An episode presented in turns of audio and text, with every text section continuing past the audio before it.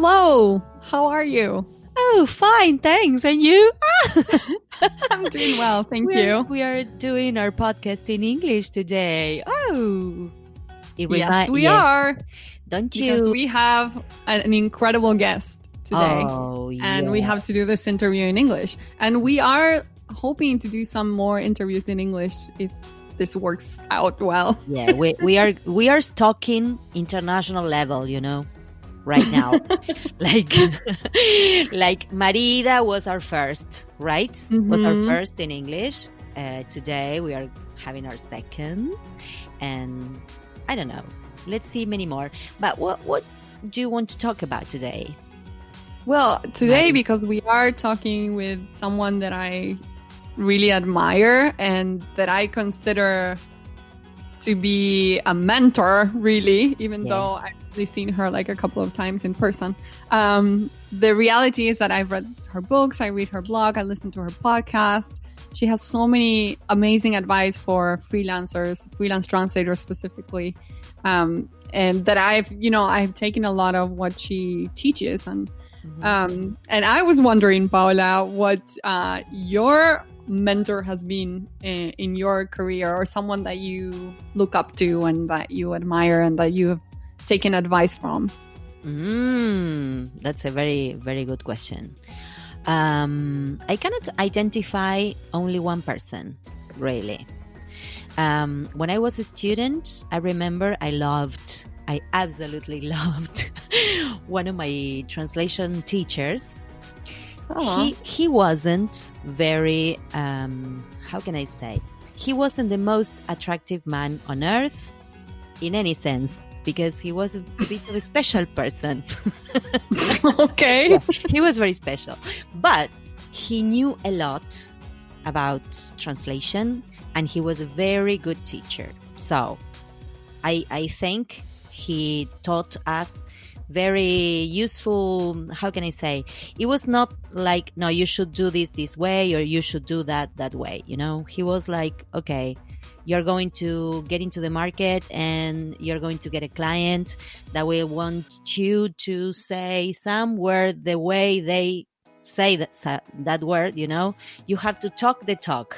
So that phrase talk the talk helped me a lot you know when i began yeah. to work as a yeah. as a translator. Because we translators are very nerdy and we want to do our way you know? We want to do everything perfect like the, the dictionaries and the RAE and every every authority in the languages say and clients you know and another thing. Yeah. So yes. that was one of the best one of the best teachings i got. And then one of my friends uh, she's um, i'm her son's godmother.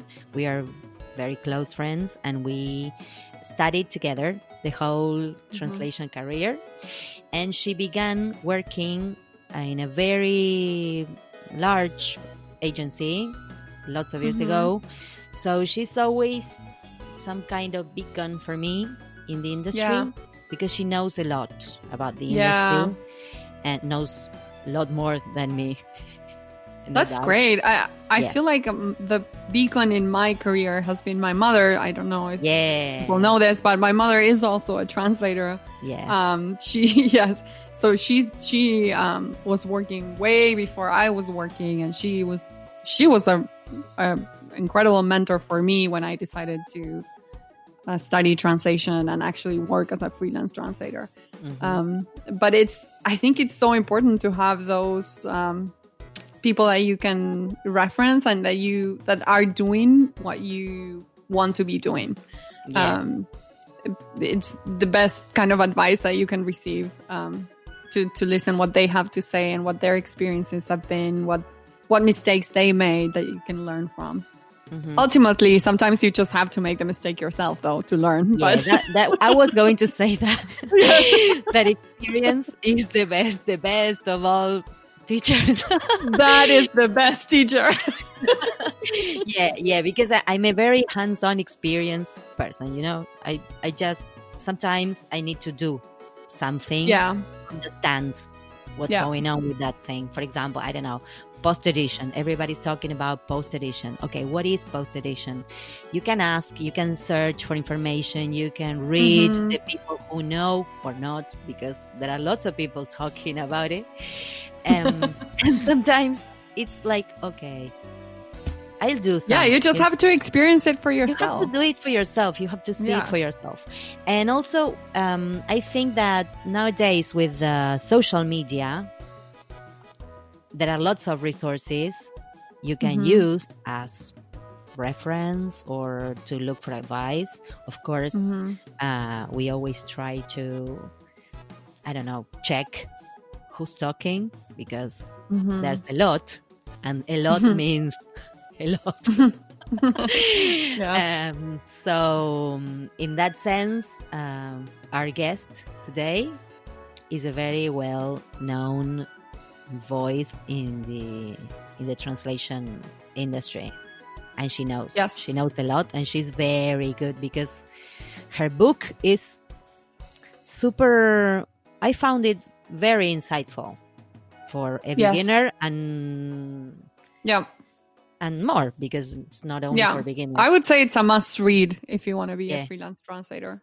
yes Yeah. i should have read it before that's for sure because i just read it late but no it's not it's never too late but um yeah yeah i really recommend it it's very very very very very good so i don't know your marina is fangirling since I don't know, the I mean, beginning of the year yeah, I am. I am. I'm so excited to is talk your, to Corinne. this is your this is your pick as yes, a it's a it's a huge honor. Yes, it is. Yes, it is. So, well, we hope you enjoy it. Yes, here we go. Yay!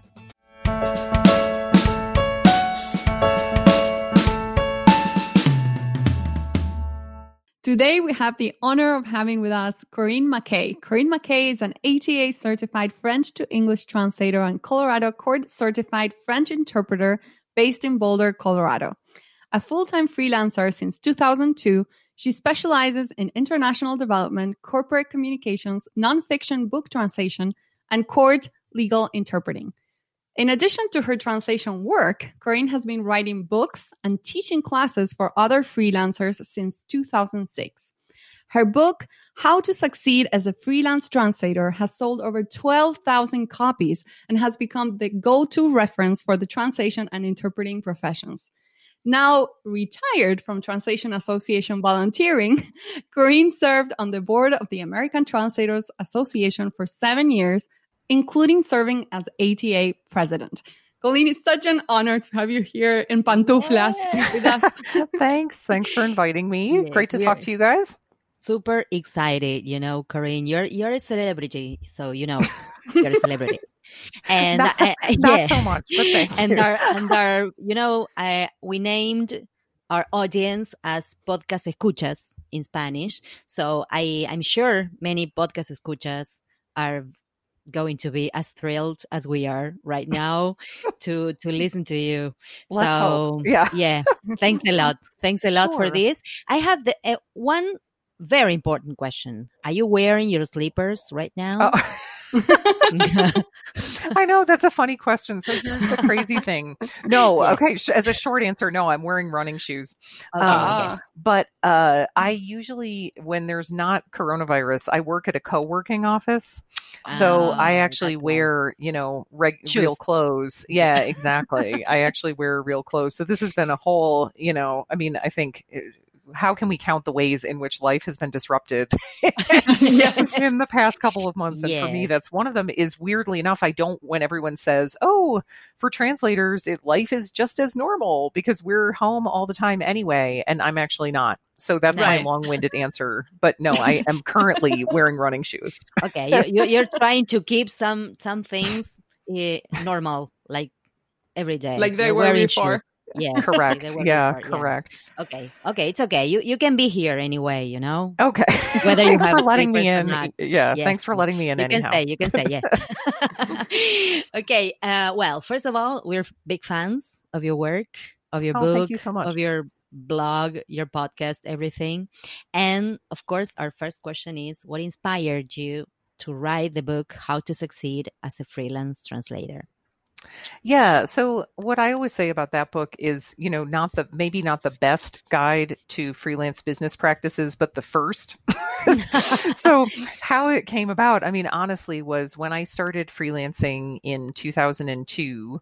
Um, freelancing was much less common, I think, than it is now. You know, when you read that some statistics about like a third of the US population earns at least some of their income through um, freelance or contract work. Mm-hmm. Um, my guess would be it was much, much less in 2002. And to my knowledge, there were very few resources on how to start and run a freelance translation business. So honestly, now looking back on it, I probably wrote that book before I should have. now, when I think like, oh my God, I would never read, uh, t- take business advice from someone who had been freelancing like three, four years. but it was more that I just thought, you know, there clearly is a need for this mm-hmm. kind of thing because you know one story i always tell is the first translation job i ever did and the client said send us your invoice. That's a pretty basic request right? And i actually called my husband at work and said what do what do i put on an invoice? Do i just say like pay me $75 you know, so i mean we laugh now. That sounds so yeah. ridiculous but i just think even i had never been self-employed before and so that's what led me to write that book is that i thought you know if i really struggled with all of this stuff. Um, you know, very basic things like writing a translation targeted resume, um, you know, invoicing for that matter. Other people must too. And so, you know, there was the book. And then I wrote, once I knew a little more what I was talking about, I wrote two more editions of, of, the book. So, to but yeah, if anyone it. still has that antique version, I think I, I have the first one. Yes. With I the do. dark blue, yeah, with the dark blue yes. cover with the illuminated yes. manuscript. That's it. Yep. I got, I got I think it's an it's an excellent book, and by the way, I recommend it to to everyone. Uh, get yeah, that yeah. book because it's it has it's full of great advice. I think it's amazing. Yeah, Thank you so much for writing it. It targets not only the basics, but a lot more, you know, because those doubts about your resume or uh, I don't know how to approach your clients or whatever are are things that that are still in many people that is not a beginner, you know? You might mm-hmm. you might have been working for years but for example you, you could have been working in house or in a company like right. happened to me you know? Yep. And suddenly you're a freelancer and you don't know what to do with many things. So mm-hmm. Mm-hmm. exactly. And then also your blog thoughts on translation. Um, mm-hmm. i mean the blog has helped so many translators around the world in what ways i'm curious to know has helped you you know i mean you dedicate your time and your effort to writing this blog for so many years and mm-hmm. writing about the profession mm-hmm. Yeah. So there again, the problem is when you ask questions, like I might seem really organized and strategic on the outside. And then when you ask questions, I'm like not organized or strategic at all. So, don't worry. That, neither are we. So don't the worry. way that blog started was in 2008. I had a friend who I'm still friends with here in Boulder who was what we would now call a social media consultant. Mm-hmm. I don't even mm-hmm. know what she called it at that time. So she was teaching, get this, an in person class on how to start a blog. So mm. you were, she's, yeah, going to teach a class on how to start a WordPress blog, but it was in person. And she just needed people to fill up the class. So I said, okay, like I'll go, you know, um, I don't even understand really what blogging is, but I'll go. Um, so I took the class and then I thought, well, what the heck, you know, I went to this all day class. Let me just try this. So I think I had the good fortune of starting to blog when you could just sort of ramble about your life as a freelance translator, and people yeah. were very interested in that because not many people did it. Right. Um, yeah. Whereas I think now, I mean, that's one piece of advice that I always give people who want to get into, um, you know, content creation or blogging for other translators is you can't really just ramble about your life as a freelance translator or interpreter anymore and think that people will be that interested. You have to have a niche or mm. you know some mm. sort of better strategy than I had. But the thing is that over the years as I started writing more books and teaching classes for freelance translators that the blog is really the main um, marketing engine for mm. that which has now amounted to about half of my income. So about half wow. of my income Yeah, about half of my income. Um, I feel like I should put that friend on commission. you know? yes. Yeah, and she was so. very she was pioneering the blogging. Yes. Right. So now about half of my income comes from translation and interpreting, and about half comes from um, book royalties and online courses. And really, the blog is the main engine for that because, um, I mean, one just unsolicited piece of advice I would give to your listeners is any kind of content marketing, whether it's blogging or podcasting or anything like that, it can be incredibly successful as a marketing strategy, but you must be in it for the long term. Yes. It is a long term, slow burning strategy. Mhm. And I just think there's way too many people who think like I'm going to write three blog posts and then the world will beat a path to my door to work with me. Yeah. And you know the reason why that blog is so successful is because now there's 800 posts on it. Wow. And so if you Google something about how to become a translator, chances are one of the top results is going to be an article on that blog, either that I wrote or a lot, a lot of the guest posts are way better than what I write because people put more time into it. But yeah, I think, um, you know, that it started out just for fun and then it became strategic. But I just think, you know, when you hear people talking about these incredible business results that they get from blogging or podcasting or any type of content creation, it's because they put a ton of time yes. and effort into that, not because they, you know, wrote three blog posts or did a podcast that died after four episodes and now they have like more work than they can handle. from- it doesn't work that way.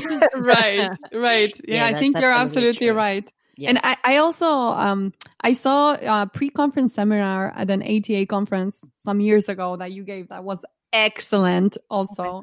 Um and you do give classes online and then consulting services. How, uh, what is the, the the offering and how can people find find that information? Yeah, so you can find all of it at trainingfortranslators.com. So that's my um, translator facing website. And um, over the years, again, it started out with I just taught a class called Getting Started as a Freelance Translator. And that has now expanded into last year, I believe, as a company, we ran um, 12 to 14 online courses, and that spans like classes that I teach, classes that other people teach on different topics. Like right now, Michelle Hansen's teaching a medical translation class. We have a um, Microsoft Word skills and legal translation class coming up. Those are with Andy Ho and Paula Arturo. We have challenge groups. So yeah, it's expanded. It's really fun.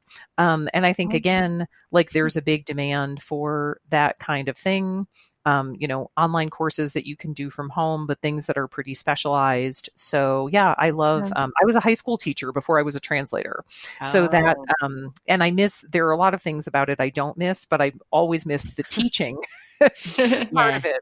And there's so your teaching soul.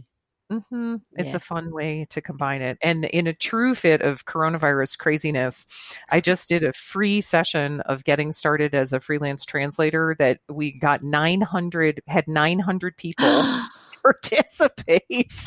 Nine hundred people. File that one under what was I thinking? Um, yeah, I thought I thought maybe 75 like you know when the coronavirus hit I think like all of us I thought you know what could I do to help like I don't have any medical skills um you know and what you know what could I do Right. and so I thought well you know people have a lot of time in their hands right now um, and especially students, you know, have a lot of time on their hands. Um, so maybe I could offer a free session of this class and offer it in sort of a MOOC, you know, model where you're not giving people individual feedback, but you just have a discussion group plus live sessions. Yeah. Well, for the, I thought I was just going to run it myself. And I thought maybe 75 or 100 people. The first day, 250 people registered. And I'm like, oh my God. this is is already huge. unmanageable. So, right, I checked my email after the first day and there's 250 registrations. And I thought, like, this is already nuts. So, um, I recruited 18 uh, translators I work with to be volunteer mentors in the group. And we ended up with 900 people from all over the world, like, you know, tons in the US and Europe, but then China, Dubai, Thailand, all over Wow. and cool uh, i think one of the really cool parts was tons of young people even some high school students who said Oh. you know like my favorite subject is japanese and my mom found this course online and told me i should do it so yeah that just wrapped up that was a So, wild yeah. ride but it went really well and you know thank you to the 18 brave people who said yes when i asked them to volunteer as Yeah. mentors So it was you who ruined Zoom, right? Was you. maybe You were the one. I know I had to get the extra capacity. Not only was the class free, but it ended up costing me money because Why I had to everybody extra connected? capacity Zoom account. I know it was crazy. Yeah, it was great. Anyway. 900. It's a lot of people. That's a Mhm. lot, It was fun. really. What about your podcast? Speaking of Uh-huh. translation, can you tell us more about about it? Yeah. How you started or what you talk Mhm. about? Whatever. Yeah, so my friend and colleague Eve Bodeux and I um, host it together. We do it once a month. People think we do it more often because I think no one has time to listen, you know, to stuff that comes out like every day. But yeah, we do it once a month. Um, we talk about uh, really um, once in a while we have interviews. I'd say we're maybe 25% interviews and 75% is just the two of us um, talking Mhm. About various topics. But yeah, you can find all the archive at speakingoftranslation.com or, you know, Apple Podcasts, all the places that people listen. Wow. I love Yeah, the podcast, by the way. I'm a Thanks. loyal listener, and uh, I love that um, that you cover a lot of things from the business side of things, Mm-hmm. which is really a lot of what translators need. Um, aside from the uh, the specialization, like the business side of things, like how do I how do I do this? How do I manage this? And I Right. love that you cover that. Yeah, it's the So- hardest part. Yes. Uh-huh. so translators going freelance are usually fearful of going 100% freelance. What advice do you have for translators looking to start as a freelance translator or transitioning to a freelance career? Yeah. So I think if it helps people narrow down the options, um, I think that there are only a limited number of ways to do that. And you need to think about mostly what's your risk tolerance and what are your financial resources. Yeah. So I think, um, you know, the least stressful way to start a freelance business is to save up a bunch of money um, so that you are not dependent on at least a full time freelance income for, I'd say, at least a year and maybe two years. So Mhm. people who say, you know, I have 18 months of living expenses in the bank. Um, and I figure that's going to allow me to, you know, start freelancing without having income pressure. Because I think the hard thing is when you're stressed about money, you make bad business decisions. Like all of us could probably share horror stories, right? Yeah. about the project you knew you shouldn't take. yeah, we do. We do. Right. I mean, maybe that's another episode. We could do it anonymously. Yeah, we do. We choices. But I just think, I mean, if you're honest, all of us have those horror stories about the project you knew that you shouldn't take, but you took it because you were worried about money. Um, so I think the the thing to think about is the least stressful way to do it. And seeing now, you know, literally probably thousands of students come through my classes. You know, I've seen people do it all of those ways. The people who are the least stressed are the people who have a significant savings account or someone else's income to rely on so that they don't have to be earning a full time income right away. Mhm. The people who are the most stressed, and I've seen people do this, are people who say, I'm cutting the cord. Tomorrow, I am giving my two weeks' notice at my full time job. And because I know that I have no other way to make money, I am going to have, I'm just going to like jump without a net. I've seen people do Mm. that too. Mhm. I don't recommend that unless you have a very high risk tolerance. um, and I think realistically, the way most people do it is ramp up their freelance work um, and hopefully dial back their salary job work, you know, until the freelance work is enough that they know that they could live off it if they did it full time. Mm-hmm. Now, the mm-hmm. hard part is that at least in the US, it is relatively difficult to find well paying part time work that offers benefits. Mm. So, in reality, I think what most people who choose that strategy end up doing is at some point almost working two full time jobs, you know, working like 1.75 yeah. jobs because they're at their full time job all day and then they come home, eat dinner, work, you know, three to four hours every weeknight, and then basically full time on the weekends. Um, mm-hmm but I think that also, again, it's not super risky because you sort of, you know, dial up the freelance work until you say, you know, if I know, I feel confident now that if I were doing this full time, I would have enough work and I would make enough money. Mm-hmm. Um, yeah.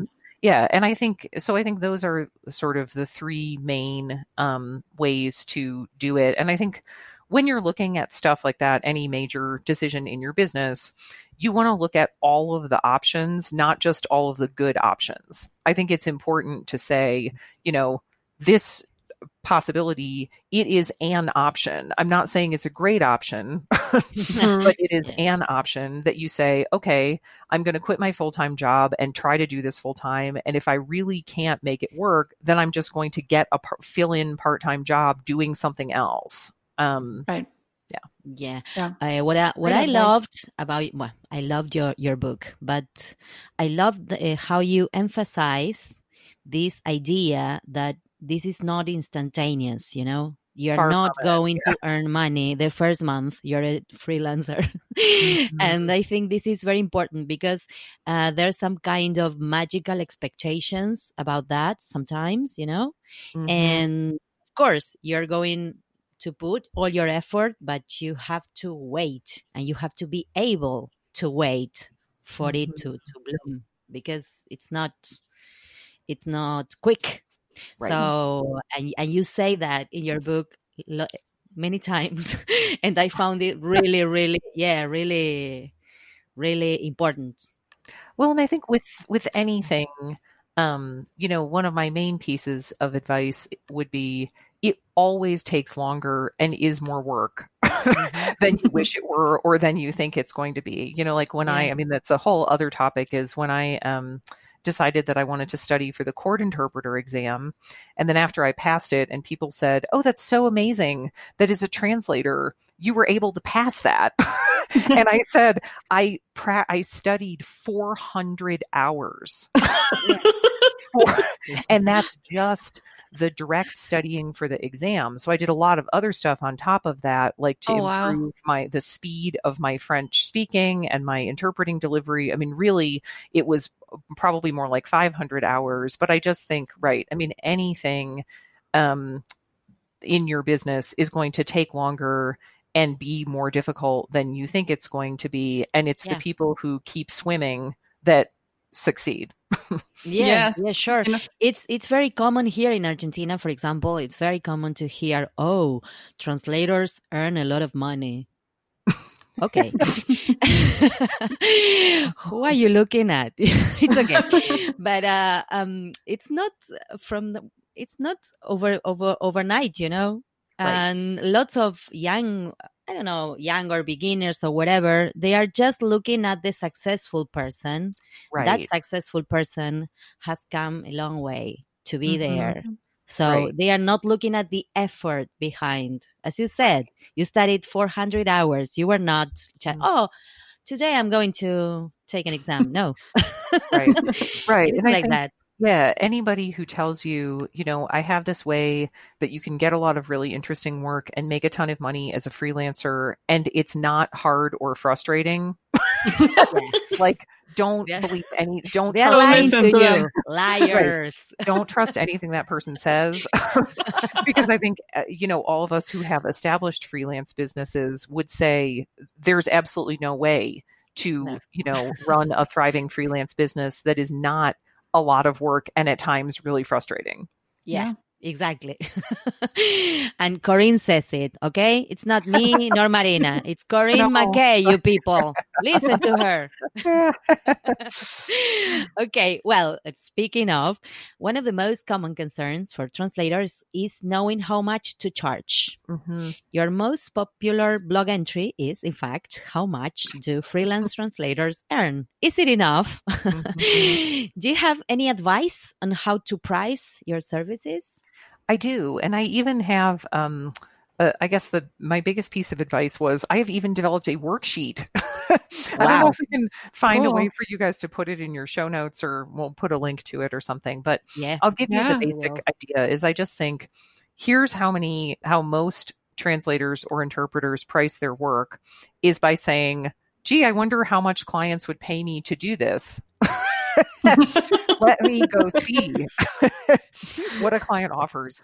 When I think in reality, what you want to do is figure out how much do you need to earn in order to reach your financial goals. Um, or what I usually say is have the same level of financial security as someone with a traditional job and what does that break down into in terms of an hourly or per word rate mm-hmm. so you can we, if we can find a way to get you guys the worksheet you can use that or basically you can add up all of the expenses that you need to cover in your business and personal life how many hours you want to work um, let's say per week. And I think another mistake people make is thinking, um, I'm going to bill 40 hours a week. Well, as a freelancer, if you're billing 40 hours a week, you're probably working 50 or 60 hours a week because there is tons of stuff that you might call like a translator named Jonathan Hine, who I took a lot of business advice from when I was a beginner translator, uses the term overhead.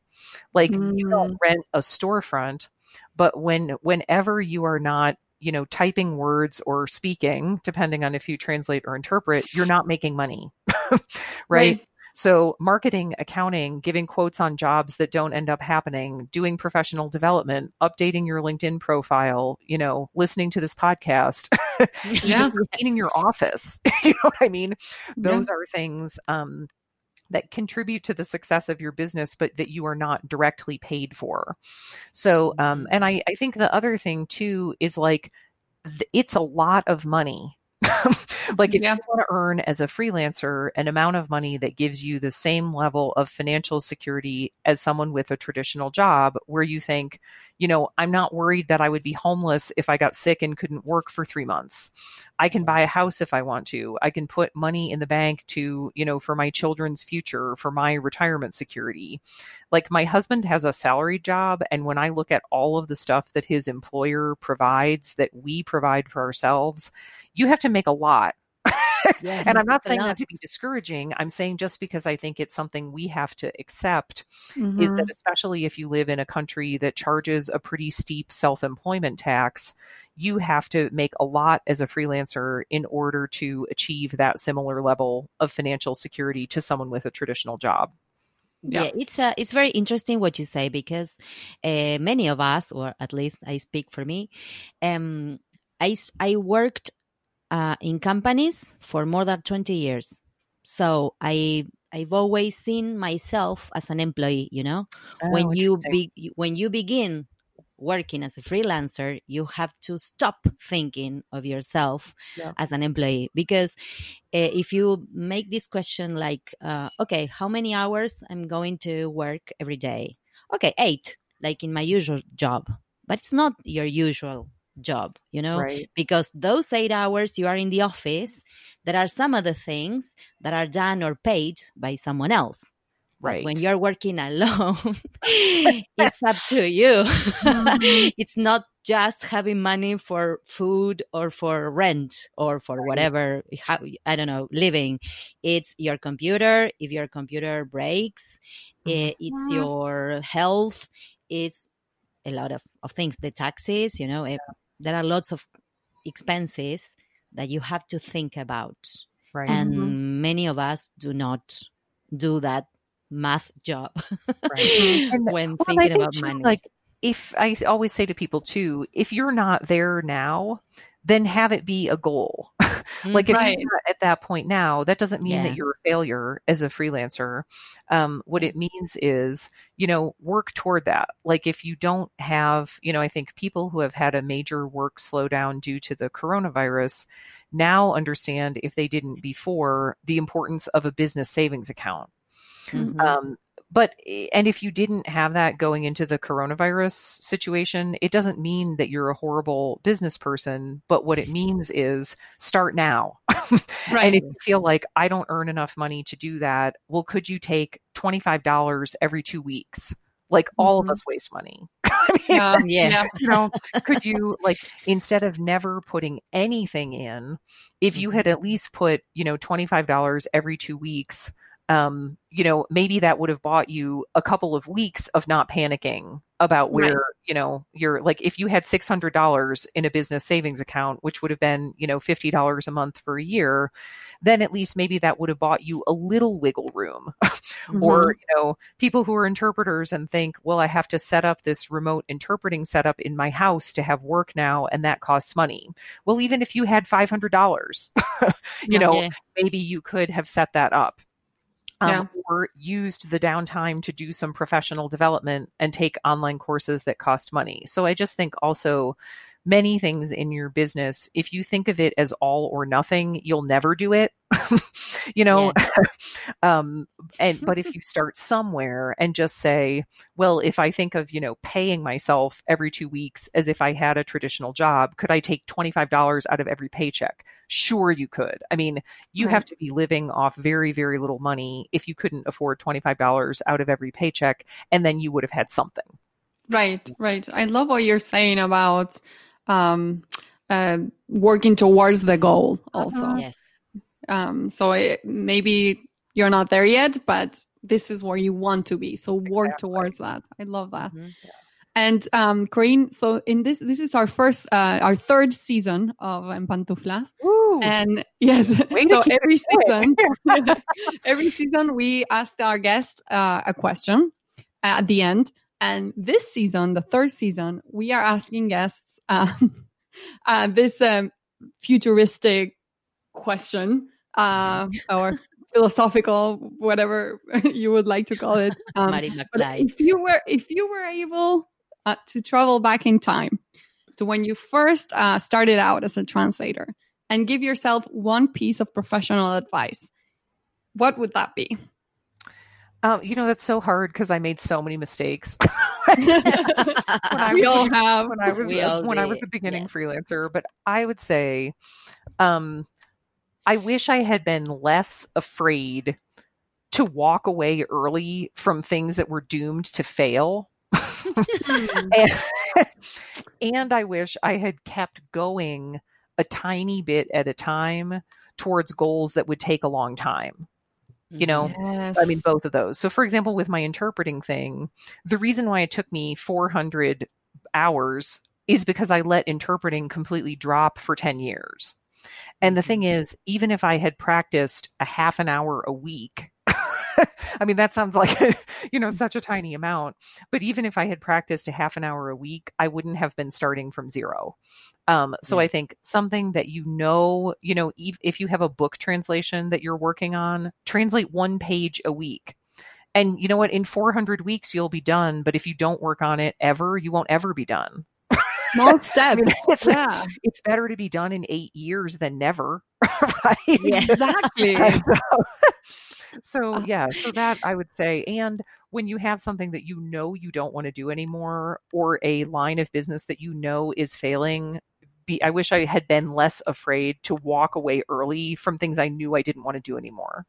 Right, Yeah. right. Yeah, it's the the being afraid of losing the opportunity and then maybe maybe not being contacted again. A lot Right. of translators are afraid of saying no because Mhm. they're afraid the client then won't contact them again. Yep. Um, that's a common fear. But also, I like. Um, I was thinking. I don't know where I heard this. That uh, people who climb mountains usually don't focus on the peak.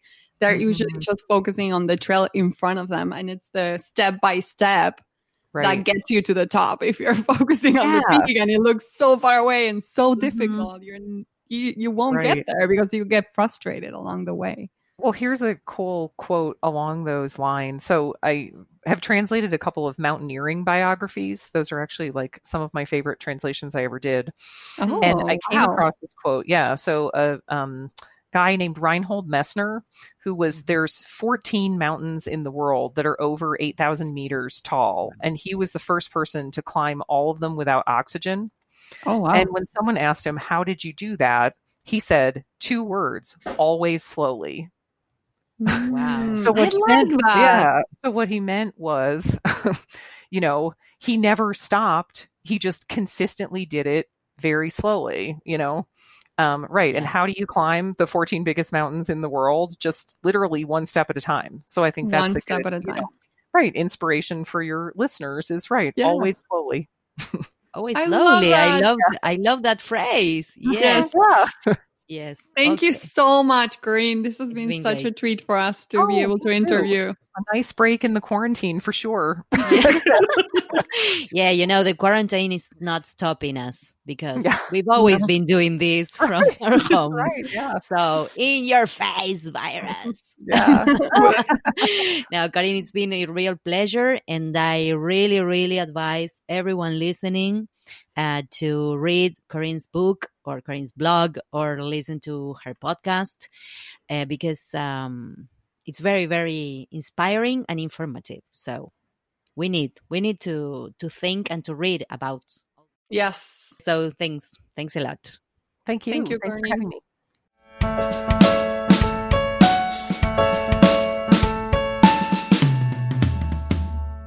Este fue un nuevo episodio de En Pantuflas, patrocinado por nuestro amigo fiel, MemoQ. Si sos tan fan de MemoQ como nosotras, aprovecha el 45% de descuento exclusivo para podcast escuchas. Anota este código CAM-pantuflas45. Podés encontrar todos los episodios del podcast en nuestra página en guiondelmediopantuflas.com y suscribirte para escucharlos apenas salen en iTunes, Spotify y Google Podcast.